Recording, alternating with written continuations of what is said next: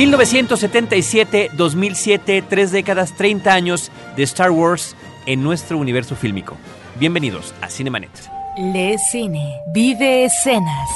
La mejor apreciación de la pantalla grande en Cinemanet. Carlos del Río y Roberto Ortiz al micrófono. Bienvenidos.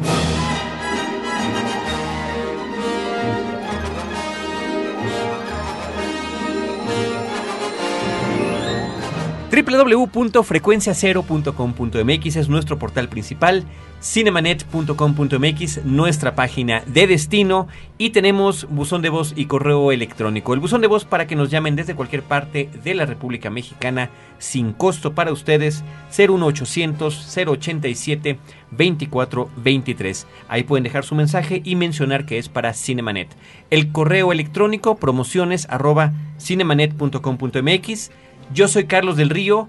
El día de hoy en particular está y no está con nosotros Roberto Ortiz. ¿Por qué? Porque ha preferido ceder su lugar a compañeros, amigos, compañeros en el comentario crítica cinematográfica, compañeros en estos medios de comunicación en los que colaboramos. Sin ningún orden en particular, los voy a presentar con ustedes. Todos eh, somos y hemos sido marcados de alguna manera por el fenómeno de Star Wars o la Guerra de las Galaxias como la conocimos en México. José Antonio Valdés Peña es investigador de la Cineteca Nacional, colaborador de Once Noticias, autor de un libro sobre óperas primas en México. ¿Cómo estás, Pepe?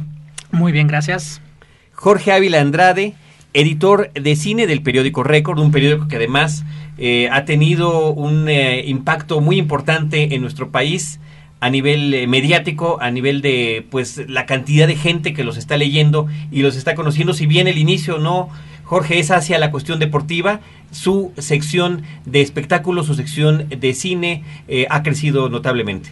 Así es, muchas gracias por la invitación y pues bueno, sí, efectivamente estamos creciendo bastante y bueno, aquí estamos listos para hablar de Star Wars. Jorge Ávila también es eh, miembro de la Online Film Critic Society, eh, el primero o uno de los primeros críticos en español en ser admitidos a ella, ¿verdad? El primero. El primero, ni más ni menos. Antonio Camarillo, colaborador de la revista Cine Premier, amante del cine fantástico, el cine del horror. El, cine, el cine truculento, diría yo. el cine truculento. Siempre me corrige, no hay manera de que uno lo pueda presentar convenientemente. Cineasta en ciernes, no está trabajando ya sobre su primer guion, que esto es muy interesante. Y esperemos que, digo, independientemente de lo que sigamos haciendo aquí en el comentario cinematográfico, pues en otra ocasión lo hagamos de eh, otro tipo de entrevista acerca de lo que estás trabajando. Claro, por supuesto. Gracias, gracias por la invitación. Pues eh, gracias a ustedes. Yo sé que eh, en particular pues ha sido no tan sencillo poderlos juntar. Para mí era muy importante que eh, personas como nosotros, que hemos sido, insisto, marcadas por este fenómeno, pudiéramos reunirnos. Eh, Roberto Ortiz, pues hoy nos acompaña de manera muy simbólica. Él sería, de alguna manera, no sabemos si el lado oscuro. A través de la fuerza. O, sí, o otro lado de la fuerza, pero quizá no hubiera permitido que esto sea realmente lo que es, una celebración de lo que significan los 30 años del fenómeno de Star Wars, todo un fenómeno a nivel internacional y más allá de festejos, que si la convención o que si el lanzamiento de nuevas series televisivas o nuevos anuncios de reediciones de lo que ya nos han editado y reeditado en innumerables ocasiones, lo que quisiéramos es compartir con el público de Cinemanet lo que esto ha significado para nosotros. Creo, creo Carlos, que tú lo dijiste muy bien hace un momento. Eh, el fenómeno de Star Wars tiene una trascendencia evidentemente a nivel, digamos, del fenómeno fílmico, ¿no? Y al mismo tiempo tiene una trascendencia a nivel personal, como tú dices, para cada uno de nosotros aquí en este momento, para todos los que son fans de la saga de los personajes, eh, pues ya no tanto clavándose en la cuestión cinematográfica, sino a un nivel personal, ¿no? Sencillamente personal. Pepe, ¿qué te parece si arrancas con tu contextualización de los hechos?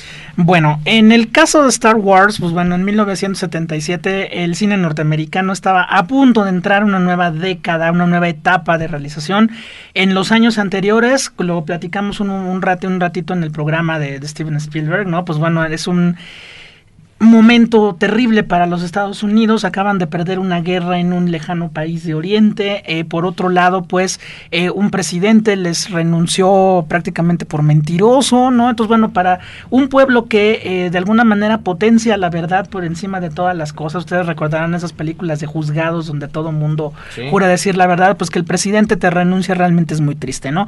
En aquel momento en que todavía, digamos, el, los directores norteamericanos tenían voz y voto, eran autores, podían hacer prácticamente el cine que querían y pues estamos hablando de Coppola con Los Padrinos, de Scorsese con Taxi Driver, de Chimino con El francotirador antes de destruir la United Artists con Las Puertas del Cielo y que bueno, Steven Spielberg está haciendo Tiburón, pues bueno, George Lucas que nació en 1944 en un pueblo que verdaderamente es de risa loca, Modesto, California, este egresado de la de, eh, bueno, egresado de la carrera de cine de la Universidad del Sur de California California, pues finalmente hacía un tercer largometraje que de alguna manera venía a poner los puntos sobre las IAS en su carrera, ¿no? Había empezado con una película de ciencia ficción, THX 1138, que también ya la podemos ver en versión absolutamente revolcada por el propio Lucas en DVD, donde bueno, el, remix, donde pues el personaje era interpretado por Robert Duval, un hombre en una sociedad automatizada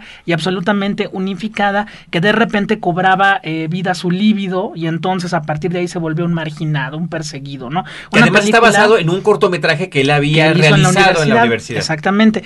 Entonces, bueno, es una película hasta cierto punto, no, aburrida, pero sí muy lenta, muy experimental, muy en un tono que Lucas abandonaría absolutamente después, ¿no? Le siguió en 1973 American Graffiti o Locura de Verano, como se llamó aquí en México, una visión muy nostálgica y muy melancólica y hasta cierto punto muy crítica de la juventud de los años 60 que bueno, le tocó vivir a Lucas y a Coppola, que son de alguna manera los brothers, ¿verdad? De esta, de esta generación, pues esa juventud que vivía en los carros, que comían burguesas con malteadas, que andaba con las chavas, oyendo el hit parade de la época. De hecho, pues Lucas era fan de las carreras de coches, hasta que un accidente que casi le cuesta la vida lo hizo voltear hacia la antropología, la filosofía y finalmente el cine.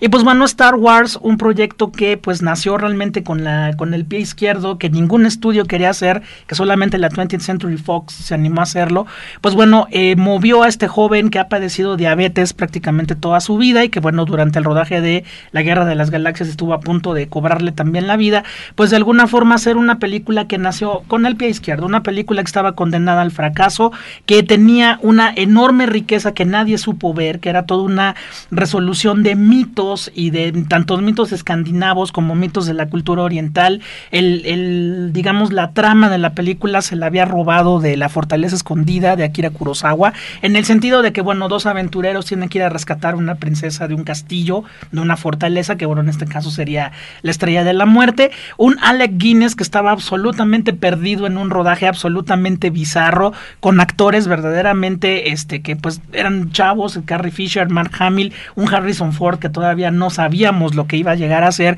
y pues finalmente el 25 de mayo de 1977 la película se estrena y pues de ahí en adelante ha sido realmente uno de los grandes mitos de la historia del cine, ¿no? Jorge Ávila. Pues más allá del impacto que eh, Star Wars o la Guerra de las Galaxias, que sabrá Dios de dónde sacaron el título en español, ¿no? Eh, más allá de ese impacto que tuvo eh, para la historia del cine y toda esta revolución en los efectos especiales, ¿no? Ahorita, ahorita que comentabas, paradójicamente, esta cuestión de la tecnología, ¿no? Que, que exploró en THX 1138 y etcétera, eh, Lucas es curioso porque eh, él odia las computadoras, ¿no? Incluso sus guiones siempre los escribe a mano y en hojas de papel y eso es un poco, eh, pues, paradójico, ¿no? El, que esta, este ser, este hombre que, revolucionó los efectos especiales y prácticamente junto con Steven Spielberg revivieron a Hollywood, que como bien se decía, estaba, pues, eh, iba a entrar una nueva década, pero estaba prácticamente muerto. O sea, estaban nada más los eh, cineastas de autor, ¿sí? Como Woody Allen, como Coppola, etcétera. Pero no había ya esas grandes producciones, ¿no? Es más, incluso en la misma música de Star Wars, John Williams logró revivir los grandes scores eh, orquestales de, antaño, los sinfónicos, porque antes, pues bueno, todo en los 70 si acaso, pues la música de Nino Rota para el Padrino era como la única más o menos que se acercaba a algo así, pero era algo más minimalista. En fin, más allá de esa eh, eh, influencia que, Star Wars ha tenido en el, en el, para el mundo del cine, también un punto muy importante es la influencia que ha tenido a, nivel de impacto de cultura popular, porque se ha vuelto, no quiero decirlo con esa palabra, pero creo que no hay otra que, que quizá lo describa mejor. Es casi una religión ¿no? toda la cuestión alrededor de Star Wars y esta cuestión mitológica de la fuerza, que incluso recuerdo que, salió pues más o menos por 78, 79 un libro en español que hacía también una referencia eh, de, lo que era Star Wars con el cristianismo, ¿sí? Independientemente de todos los... Eh, eh, todas las mitologías y filosofías orientales que, maneja y que el mismo Lucas acepta que, tiene la película, este libro hablaba mucho de, cómo, por ejemplo, Ben Kenobi, el sacrificio de Ben Kenobi, el hecho de que su cuerpo haya desaparecido, pues era un, símil al, sacrificio de Cristo. Eh, cuando Luke va a, punto de destruir la estrella de la muerte y que Ben Kenobi le dice, pues confía en mí, porque no le dice confía en la fuerza, le dice confía en mí. Entonces, tiene también como esta cosa muy interesante alrededor del cristianismo. Y ese es el punto, que, que Star Wars se ha convertido para bien y a veces para mal, ¿no? Porque hay personas que realmente viven, eh, viven eh, Star Wars, o sea, no, no es un gusto, no es una afición a lo mejor como la que tenemos nosotros cuatro, eh, se ha convertido en, en, una, vamos, en una cuasi religión, ¿no? Ha tenido un impacto... Obsesión. O una, obsesión. Y ha tenido un impacto, pues en la vida de muchas personas muy, muy, muy fuerte. Antonio Camarillo. Creo, creo yo que el que el mayor impacto, que el golpe maestro que quizás dio Lucas en esto tiene mucho que ver con lo que acaba de decir Jorge, ¿no? Eh, de alguna manera, eh, sí es cierto, no, no, estábamos viendo nada que no hubiéramos visto antes, estaban las referencias de cine de Kurosawa, las referencias a los westerns, las referencias no únicamente al, al, cristianismo, sino a todo misticismo, sobre todo las cuestiones del New Age muy no en boga como en los 80s y 90s, pero ya presentes en la misma cultura popular. Y sin embargo, esta manera, esta maña que se dio Lucas para eh, recodificar todo esto, para ponerle un empaque nuevo, digamos, para venderlo de una manera que nunca nadie lo había hecho, teniéndolo enfrente, estaban también los seriales de, de, Book Rogers, estaban este, las matinés del cine, todos esos elementos ahí estaban. Flash Gordon. Flash Gordon, que se supone que es justamente la película que él quería hacer y cuyos derechos no pudo obtener, lo cual lo obligó a tener que inventar su propia historia. A inventarse yo, del solito. Yo creo que ahí hay una serie de casualidades, una serie de coincidencias, una, una cantidad importante de, eh, por parte de, de Lucas, de ubicar el sentido de la oportunidad y encontrarse con un músico como el que le presenta Steven Spielberg, un diseñador de producción como es Ralph McQuarrie, la, eh, el equipo que logró conjuntar, porque como no había ni una sola empresa en Hollywood de los años 70 que hiciera efectos especiales, empezó a recogerlos de aquí por allá y funda Industrial Light and Magic, que bueno, pues es la compañía que las últimas tres, tres décadas ha hecho quizás y ha ganado el mayor número de Óscares en ese, en ese sentido y como bien comentaban ustedes, revivir a Hollywood, pero como de la mano de la mejor tradición del cine de aventura, del cine épico, del cine de seriales. Bueno, pues ese, ese sería para mí su primer golpe maestro. El segundo golpe maestro, ya lo hemos platicado tú y yo en alguna ocasión, sería esa, esa idea genial de eh, reestrenar la trilogía y de generar las, las eh, legendarias precuelas exactamente cuando todos los que éramos niños, y eh, cuando, cuando acaba de salir Star Wars, acabamos de entrar a la vida económicamente activa y podíamos seguir pagando nuestro vicio y poder y poder claro y poder pagarlo una y otra vez a través de este tipo de colecciones. Pero antes que eso Antonio yo mencionaría eh, el, el otro otro golpe maestro platicándolo en los términos que lo estás diciendo. El quedarse, a pesar de que Tony Century Fox es quien le está produciendo la película, él firma, renuncia prácticamente a su salario como director, a su salario como escritor, en pro de tener los derechos de los personajes, los derechos del nombre, los derechos del marketing, que de ahí es de donde se desprende todo un imperio, ¿no? Exacto. Y, yo añadiría, perdón, otra otro golpe, si no maestro, sí muy importante a nivel narrativo. Eh, mucho se ha tratado de ubicar a Star Wars como una película de ciencia ficción o de aventuras. Para mí, para mí es más de aventuras que de ciencia ficción. La ciencia ficción normalmente va hacia adelante. el que Lucas de entrada diga, hace mucho tiempo en una galaxia muy lejana, le da todas las libertades del mundo para hacer lo que se le pegó la gana. Y aparte te remite a, tu infancia más, eh, eh, eh, vamos, más primera, sí, más, más elemental de, de habíase una vez, es un cuento, es una fantasía, entonces creo que en términos narrativos eso le ayudó muchísimo para tener ese impacto, ¿no? Porque la ciencia ficción, bien que mal, siempre se va a estar criticando, o sea, va para adelante, pero siempre se le va como, como a tener más ojo crítico, ¿no? Y esta referencia que tiene a los seriales, a las películas seriales, con el prólogo que aparece, que nos avienta de repente a lo que parece y que lo ha repetido en las seis películas, ¿no? Un espacio muy tranquilo que está convulsionado por una persecución, por una gran batalla o por el lanzamiento de alguna de algún objeto en el espacio, ¿no? Inclusive se menciona que las primeras proyecciones de la película ni siquiera decían, tenían el título de episodio cuarto.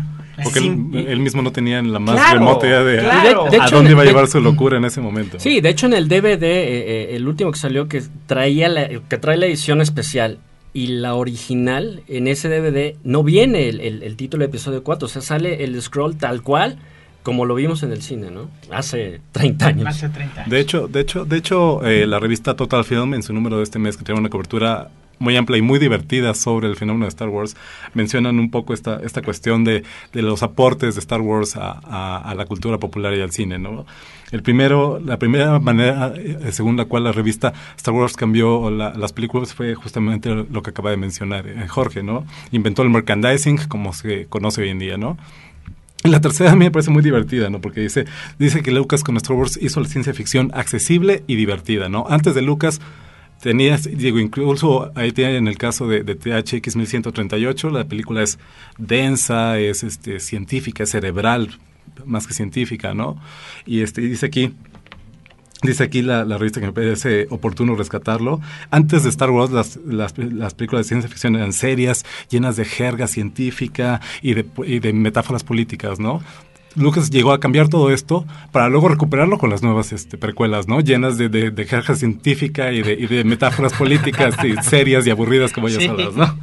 Cuando se convirtió al lado oscuro. Y, y, y, sobre todo cuando nos habla de un misticismo a lo largo de las primeras tres películas que después resulta está en la sangre, ¿no? Nada más a la hora de hablar en, en la primera precuela, cuando con una prueba de sangre descubren qué tanta cantidad de fuerza puede uno tener. Lo, mandó el misticismo al trash compacto. Sí, totalmente, ¿no? Bueno, la generación, digamos, que, que, nacimos, nacimos, yo en mi caso nací en 1978, yo por lo tanto vi el primer Star Wars in útero, ¿no? lo he de reconocer, pero curiosamente a mí no me toca ver la trilogía original en cine, así cuando el regreso del Jedi yo tenía cinco años, no me llevaron al cine a verla, ¿sí? Y fue realmente por la televisión, por la compra de los muñecos, por la compra de revistas de cómics, que bueno, en ese sentido mi afición por Star Wars empieza, ¿no? Y bueno, afortunadamente, pues ha venido cambiando. Creo que es la eh, esa la trilogía original E.T. son películas que tengo en beta, VHS, VHS 1, VHS 2, VHS 3, luego en láser, luego en DVD. Láser, disco láser y después venía la de Definitive Collection. al fin, al fin ya cambió, no, un par de años después vienen las ediciones especiales porque el señor nunca queda conforme con lo que hizo por edición full screen, edición widescreen, en fin, un verdadero relajo, ¿no? A mí me toca sobre todo, pues bueno, verlas en cine ya, las ediciones especiales y ver los tres episodios nuevos que, bueno, en mi, en mi opinión, pues bueno, Lucas no le pasó lo que le pasó a Terrence Malick, ¿no? Creo que Terrence Malick dejó tantos años de hacer cine y hace la delgada línea roja, el mismo tiempo que Lucas dejó de filmar eh, ¿no? Eh, de, filmar como director, ¿no? ¿no? estar alejado de la industria. Y sí siento que los, sobre todo los tres episodios eh, nuevos, no sé, aquí que estamos todos juntos y somos fans de la, de la película, yo sentí conforme fueron avanzando episodio 1, episodio 2, episodio 3, sí fui sintiendo una gran tristeza en, en mi corazón cinéfilo por ver cómo esa mitología ya no fue aceptada por la nueva generación. Algo muy similar ocurrió con E.T. en los 20 años, que la gran mayoría teníamos 25 o 26 que estamos en el cine y la generación ya nueva ya no le importó realmente. Entonces yo siento que en ese sentido Lucas pierde mucho la mano en los tres nuevos episodios. Tienen una enorme enorme cantidad de baches. Hace rato en la tarde estaba viendo el ataque de los clones. Le puedes cortar media hora, fácil, sin ningún problema. hasta más. O hasta yo, yo más, le ¿no? uno y dos O y hasta más. el tres. Todos, todos, todos los retosos en Chapultepec de, Eso de es horrible. Skywalker y, Eso la, es y la horrible, reina Amidala, la verdad, nos No. los podíamos ahorrar. Entonces yo siento que también en ese sentido lo que comentaba hace rato Jorge que se me hace muy valioso, los abusos del propio George Lucas en torno al mito de Star Wars, ¿no? Que es estar jalando tanto la hebra que de repente episodio 3 ya nos quedamos solos prácticamente los que nos gustaron las primeras películas, ¿no? Entonces yo siento que en esa forma, pues bueno, Lucas con las reediciones de las reediciones de los discos, de todo, de bueno, los muñecos que yo no sé, este, qué opinión tengan aquí mis compañeros de mesa, son espantosos los muñecos ahora comparados con la colección original, ¿no? Entonces realmente eh, me gustaría también que habláramos también de esos abusos que Lucas ha hecho también en cuestión de la mercadotecnia de Star Wars, ¿no? Mira, yo te puedo, yo te puedo decir una cosa. Eh, estoy cierto que no fue la primera película que vi en el cine, porque re- tengo recuerdos de Disney, de Bambi, de cosas así como un poco más. Pero sí te puedo decir que la primera película que recuerdo conscientemente haber ido a ver un cine fue La Guerra de las Galaxias. Yo nací en 1973, tenía poco más de cuatro años, entre cuatro y cinco años en el momento en que se, se estrenó en México.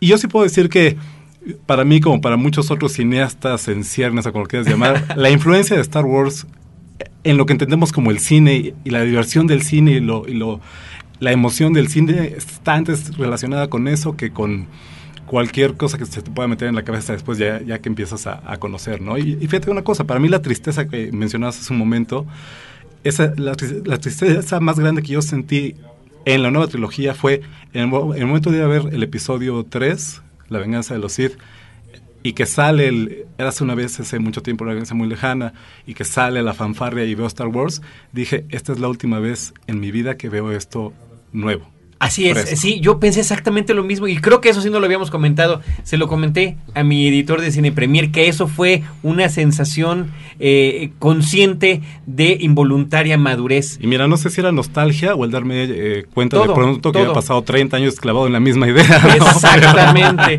Y justamente por eso y para seguir evitando esa suerte de confesiones de cuándo nacimos y cuándo la vimos por primera vez, vamos a hacer nuestro corte. Estamos en Cinemanet y regresamos.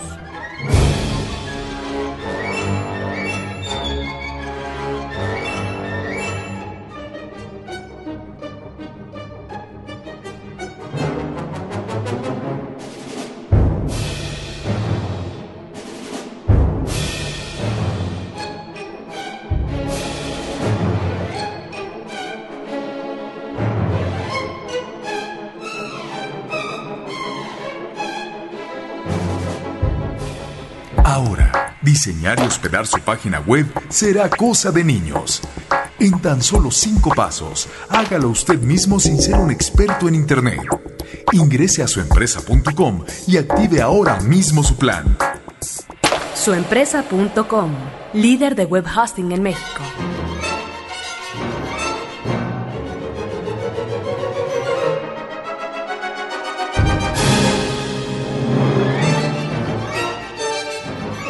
Esta es la historia detrás del mito de Star Wars en Cinemanet.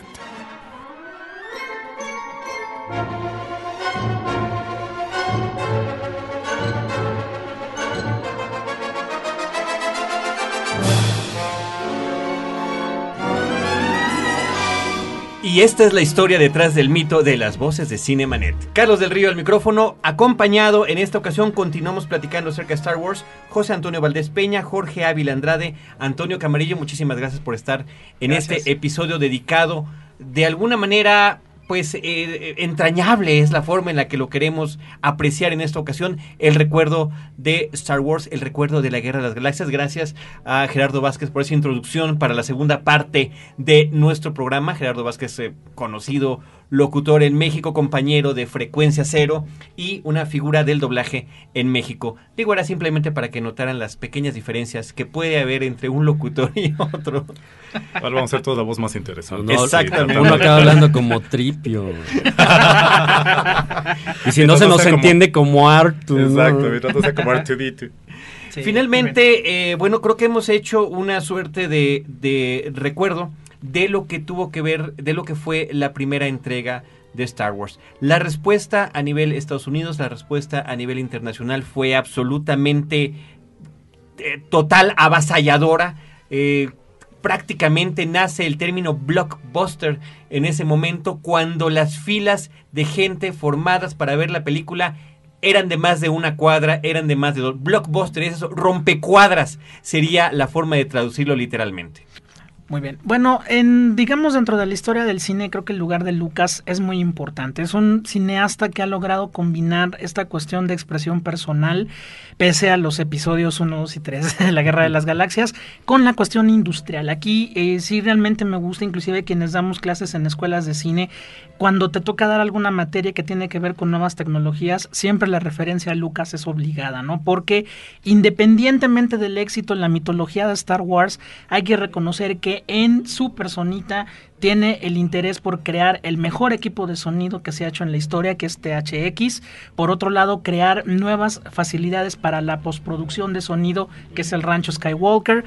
Por otro lado, crear una compañía de efectos especiales, que tú lo mencionabas muy bien, pues sigue siendo la cabeza a nivel mundial, que es Industrial Light and Magic. Y de alguna manera, pues tratar de, de, verlo él como lo que es, ¿no? Un cineasta, un cineasta que empezó como parte de una generación importantísima de directores que pues ahora son considerados grandes maestros. También mencionarles que, eh, bueno, ya lo sabemos todos aquí, que él inclusive iba a dirigir Apocalypse Now y que por meterse a dirigir Star Wars, pues bueno, ya le dejó a Coppola el, paquete, ¿no? De la que sería también, yo siento, su obra maestra. Pero también ver ese lado, el lado del industrial, el lado del revolucionario que trasciende, digamos, su papel de cineasta que lo mantuvo pues alejado durante muchos años de la silla, ¿no? Del director, pero que bueno, tiene a, su vez pues muchísimas aportaciones. Está la trilogía de Indiana Jones con Steven Spielberg, está pues bueno algunas aventuras con los Ewoks también por ahí. Este, no, nos, pero fíjate, pero fíjate que a los niños les gustan, ¿eh? A los niños les siguen gustando. Yo las, las pasé cuando episodio 3 en un cineclub que manejo y la respuesta de los niños con los monos de peluche fue sensacional. A los niños les gustan los peluches. Eso, eso que ni qué.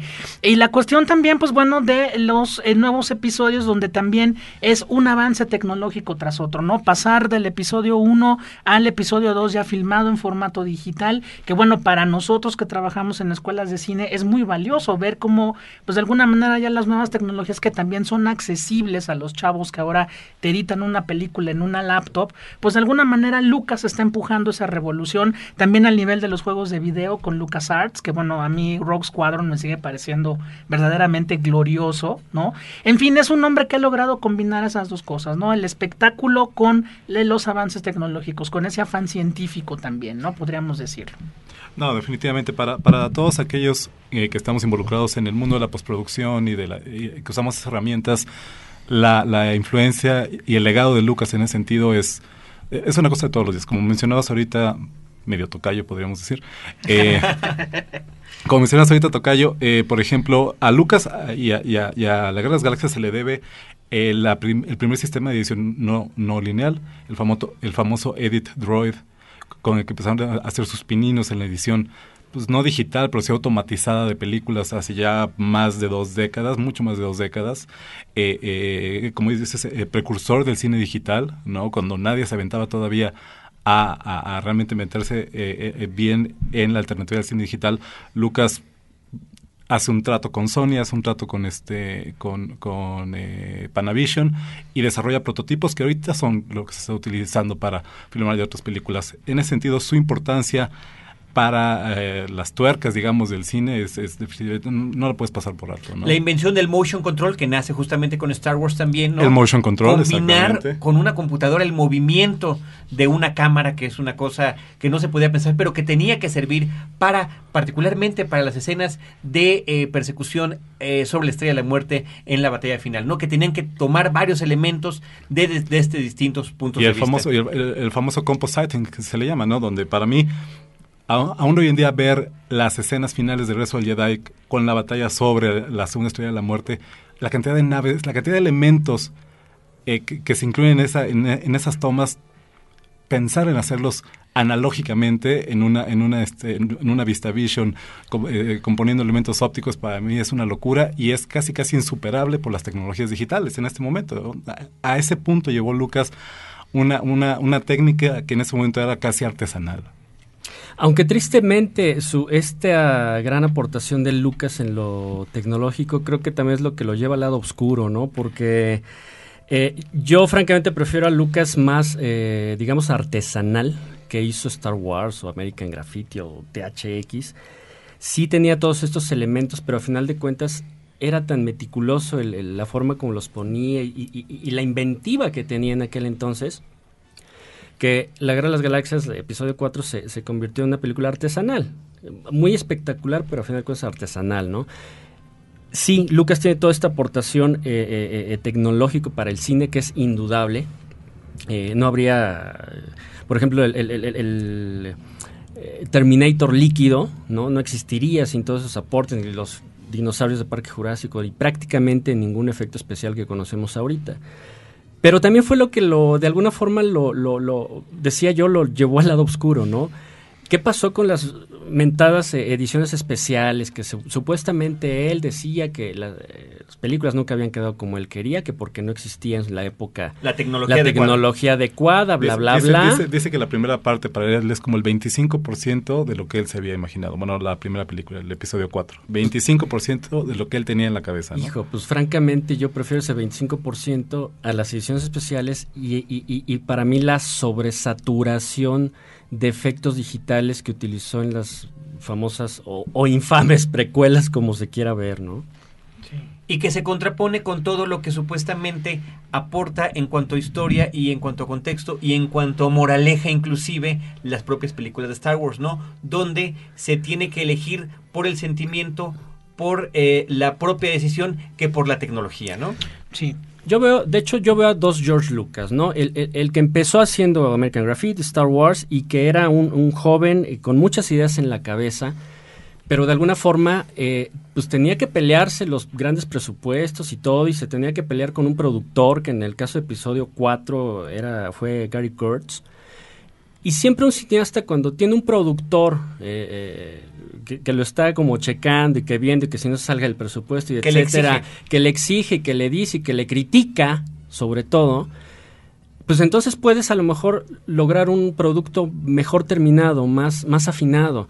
Por ejemplo, en el caso del Imperio Contraataca, ya no dirigió él, dirigió Irving Kirchner, ¿no? Eh, eh, que, pues para, creo que la mayoría es la mejor de todas las seis, ¿no? Sí, es la gran película. Pero volvemos a lo mismo, ahí Lucas ya era productor ejecutivo, o sea, ya no, ya no estaba metido aunque es su obra, su creación, su bebé, pero no estaba metido directamente en lo que es la filmación. Para el regreso del Jedi con Richard Marquand, que era pues un director como de segunda, la verdad, eh, pues ya bajó un poco el tono, aunque bueno, la historia era tan fuerte y el desenlace que pues bueno, acabó, acabó gustando. Pero ¿a qué voy? A en las precuelas, eh, el productor de las tres, que es Rick McCallum, yo siempre he dicho que él es uno de, es como el emperador, ¿no? Es uno de los grandes culpables de que esas precuelas sean, eh, desde mi muy personal punto de vista, eh, pues malas, ¿no? porque McCallum todo le decía, sí, George, sí, George, eres un genio, George. No, no, no, no, estás cañón, ¿no? Y no tenía ese contrapeso. Entonces, George Lucas, insisto, veo dos, dos personalidades en él. El, del cineasta que tenía esa necesidad de, crear, tenía esa, toda esa creatividad que, que, dicen, bueno, la, creatividad es la, madre de todas las invenciones, ¿no?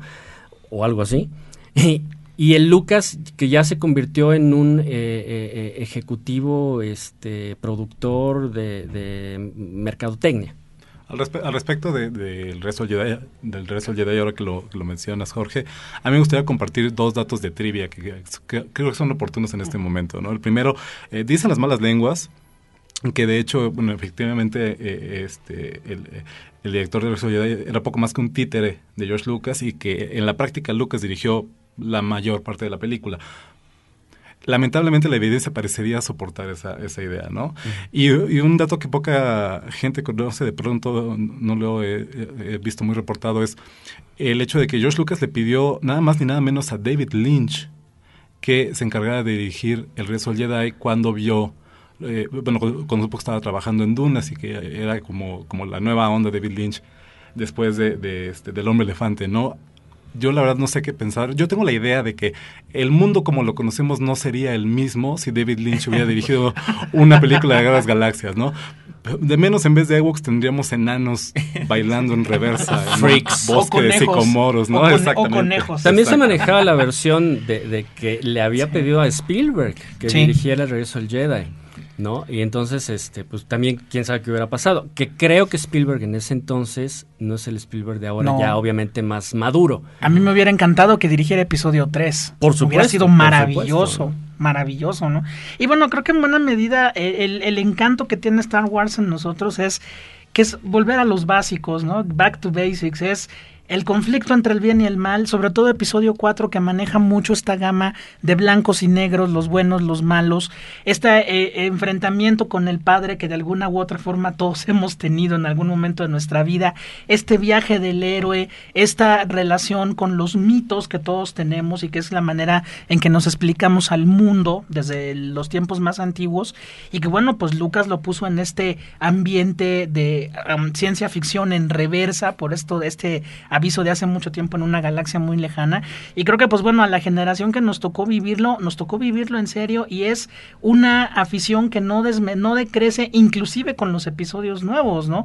El bueno, no no necesito contárselos aquí a nadie, pues digo, todo, todo mundo en el cine en el episodio 3 teníamos de 25 para arriba o de 28 para arriba, ¿no?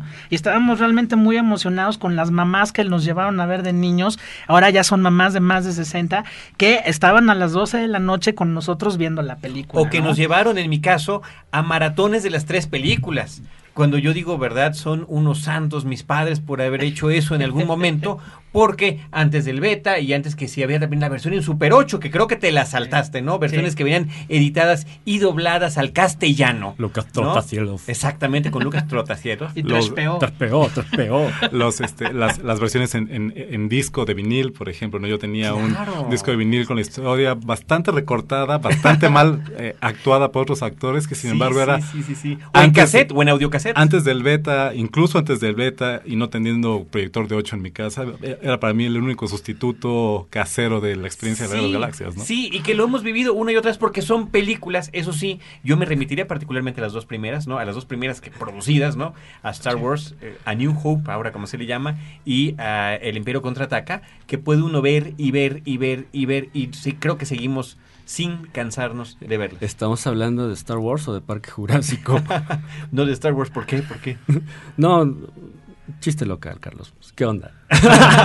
no, lo de Parque Jurásico, porque ahorita que mencionaba todo lo, lo de el de Super las- 8, y sí. así como la- No, las bueno. generaciones nuevas van a decir, ¿de qué demonios ¿De qué están hablando? hablando? ¿no? Pero creo que es importante ya. mencionarlo porque han sido las Claro. etapas que se han vivido en estos 30 años, que es justamente de lo que estamos hablando, de las distintas maneras en las que hemos estado Claro. viendo y vuelto a ver y una vez más las Sí, películas. para todos los que están en este momento prendiendo su Blu-ray, pues bueno, existieron todas esas cosas antes, ¿no? Mira, yo, lo- yo lo mencionaba al principio del programa, Carlos, y me gustaría este, recuperarlo. Eh, hay una generación completa de aficionados al cine para los cuales la experiencia cin- cinematográfica se define por esas palabras azules en pantalla, por esa fanfarria, por ese logo de Star Wars, ¿no? Puedes ser el más clavado de un cine más serio, eh, entender las posibilidades de la narrativa cinematográfica a sus últimas consecuencias, y sin embargo, y esto para mí es lo más valioso del fenómeno de Star Wars, o lo más impactante, si quieres verlo de esa manera, es que teniendo 6 años o 16 o 26 o 36, incluso yo, yo creo que habrá ahorita fans que lo hayan vivido en su momento que tengan esa edad, en el momento en que se apagan las luces, empieza la fanfarria y sale el logotipo de Star Wars en pantalla, tú vuelves a tener 6 años de edad. Mientras una lágrima recorre tu mejilla izquierda, ¿no? Este, Jorge ¿La Ávila. mía? Y un niño te dice, papá, ¿qué dice?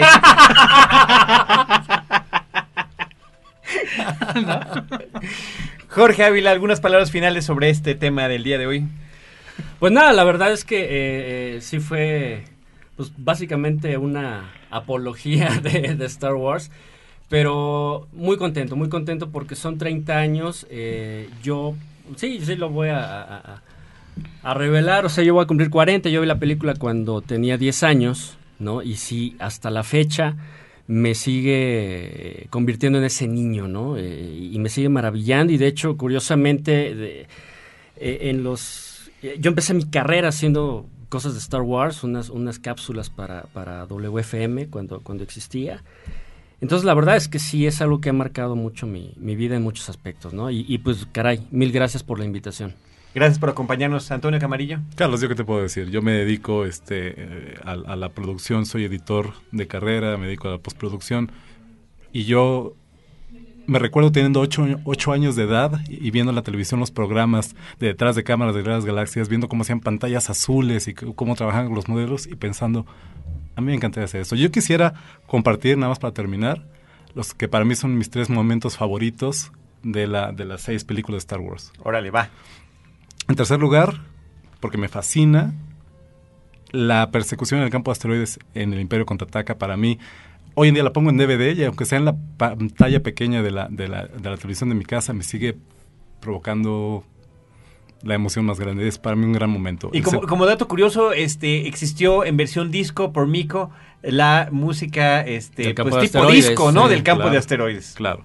Segundo lugar, en segundo lugar, el funeral de Vader, la piedra funeraria de Vader con el tema de la fuerza tocando de fondo, las llamas consumiendo. Dicen que esa escena la, dirigió Lucas personalmente, las llamas consumiendo el perfil nada más del casco de Vader y la cámara tilteando al cielo para ver la celebración, los fuegos artificiales de la, celebración de, de, la Alianza Rebelde por su victoria sobre el Imperio. Es un momento que me puede sacar una lágrima, ¿no?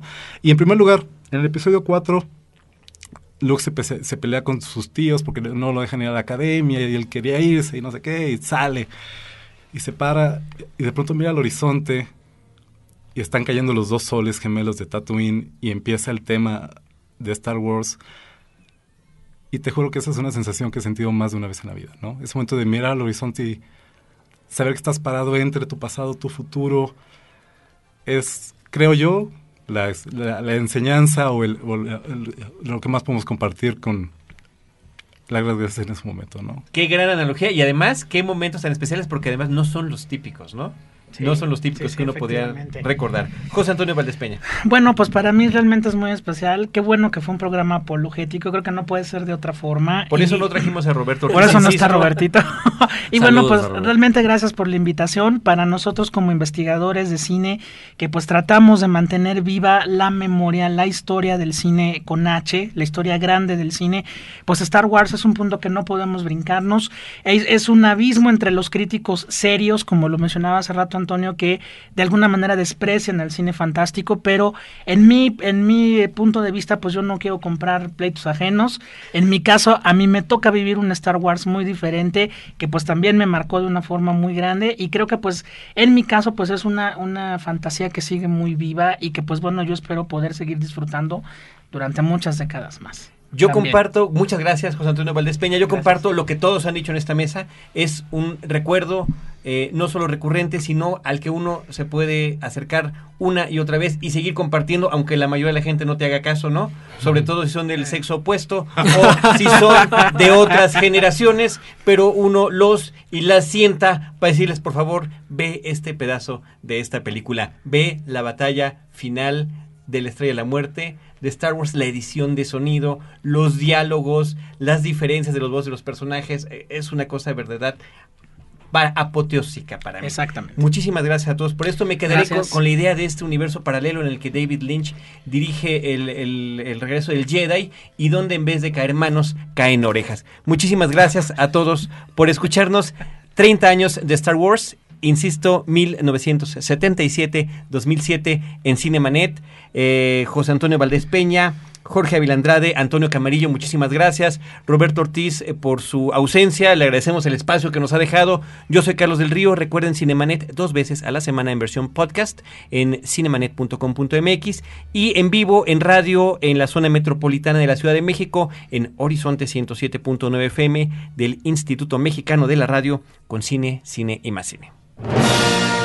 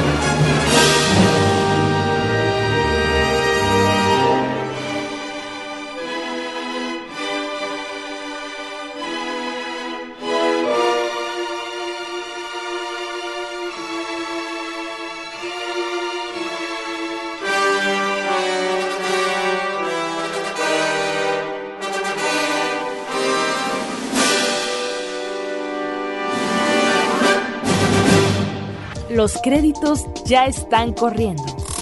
Cinemanet se despide por el momento. Más en una semana. Vive cine en Cinemanet.